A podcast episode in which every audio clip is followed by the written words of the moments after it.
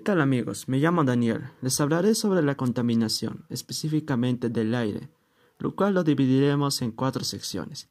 ¿Qué es la contaminación del aire? ¿Cómo se produce? Consecuencias y por último, cómo salvar nuestro planeta.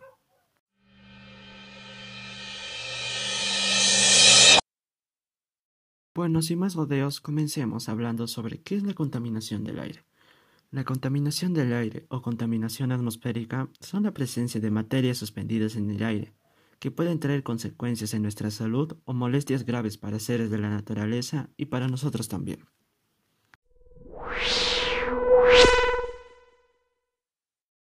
Punto número 2. ¿Cómo se produce la contaminación del aire? Entre las principales fuentes de contaminación del aire figuran los medios ineficientes de transporte, la quema de combustible en los hogares, la quema de desechos, las centrales eléctricas y las actividades industriales, de las cuales se desprenden sustancias altamente contaminantes.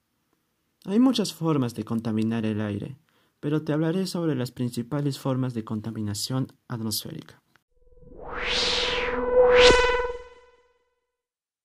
La primera sería los medios de transporte actuales que producen mucho humo o smog. La quema de desechos también es otra manera. Te pondré ejemplos de estos, los cuales pueden ser la quema de basura, madera, llantas, etc. Una infinidad. Pero la que más contamina nuestro ambiente serían las actividades industriales, como puede ser la textil, automovilística, pesquera, y así una infinidad. Estas producen muchos contaminantes que son mayormente expulsados al aire, lo cual contamina nuestro aire.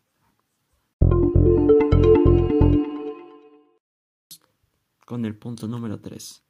Consecuencias de la contaminación del aire.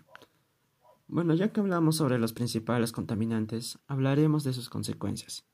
Entre las principales consecuencias serían los problemas respiratorios que nos traería, ya que el aire contaminado puede deteriorar la salud de las personas y los animales, e incluso las plantas al contener sustancias cancerígenas o venenosas. Las famosas lluvias ácidas, las cuales traen toxicidad en las aguas subterráneas, muerte de peces, algas, en sí, fauna marina. Daño en la capa. Si se sigue dañando la capa de cada vez más serán las consecuencias de los rayos ultravioletas que principalmente nos afecta a nosotros, los seres humanos.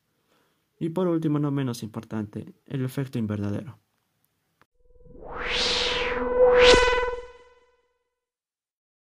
Seguimos con el punto número 4. ¿Cómo prevenir la contaminación atmosférica? Prevenir la contaminación atmosférica no es tan difícil como imaginas. Son cosas sencillas que hacen una gran diferencia. Para esto te daré algunos pasos. Utiliza transporte público. Esto para evitar la demasiada cantidad de autos y por ende una contaminación mayor. Compra productos locales para evitar las grandes industrias de comida de paso, las que producen mucha pero mucha contaminación. De paso que ayudas a los empresarios honestos de tu comunidad. Siguiente. Consume productos ecológicos. Recicla. No es tan difícil, solo es darle una oportunidad a un producto que ya no creas que tenga funciones. Puede servir para una cosa o para otra. Reduce el consumo de plásticos. Los plásticos están entre los principales contaminantes del aire. Elige energías renovables. Te puede salir caro, pero imaginen cómo ayudas a tu planeta y mi planeta.